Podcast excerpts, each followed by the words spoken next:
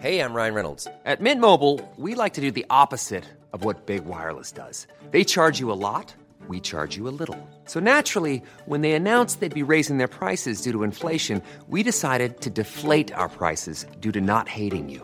That's right. We're cutting the price of Mint Unlimited from $30 a month to just $15 a month. Give it a try at mintmobile.com slash switch. $45 upfront for three months plus taxes and fees. Promo rate for new customers for limited time. Unlimited more than 40 gigabytes per month. Slows. Full terms at mintmobile.com.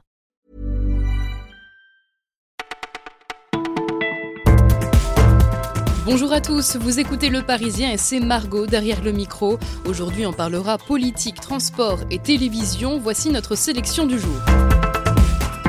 Le scandale de l'affaire Benalla secoue toute la classe politique depuis mercredi et à l'Elysée, c'est la panique. Face à la pression, il a fallu annoncer hier le licenciement de ce collaborateur du président accusé de violence lors des manifestations du 1er mai. Jusqu'ici, il endossait le rôle d'un monsieur sécurité qui suivait le président partout, mais beaucoup se demandent quel était son rôle exact alors que la sécurité du président est assurée par le GSPR, un groupe d'agents dédiés. Depuis deux jours, Emmanuel Macron reste particulièrement silencieux sur l'affaire alors qu'il s'agit sans doute de la crise politique la plus grave depuis le début de son quinquennat.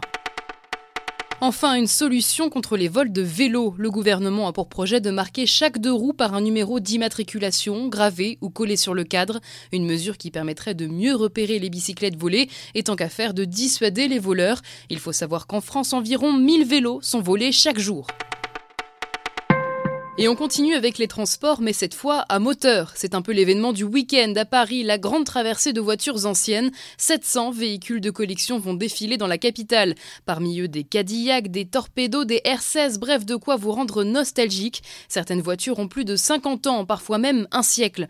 Le convoi va parcourir 30 km demain matin du château de Vincennes jusqu'à Meudon. Les voitures seront ensuite exposées jusqu'à 16 heures. Il a pris des notes jour après jour pendant la Coupe du Monde. Guy Stéphane, l'adjoint de Didier Deschamps, nous a dévoilé son carnet de bord en exclusivité. On y lit par exemple sa colère lors de la première séance d'entraînement en Russie. Terrain mal tendu, pas de traçage, rien n'était prêt. Il raconte aussi la réaction de Noël Legraët, ému aux larmes après le match contre l'Argentine. Et puis il y a des anecdotes plus cocasses, comme cette alarme incendie qui retentit à 3 heures du matin tous les clients de l'hôtel dehors parce qu'Adil Rami a décroché l'extincteur.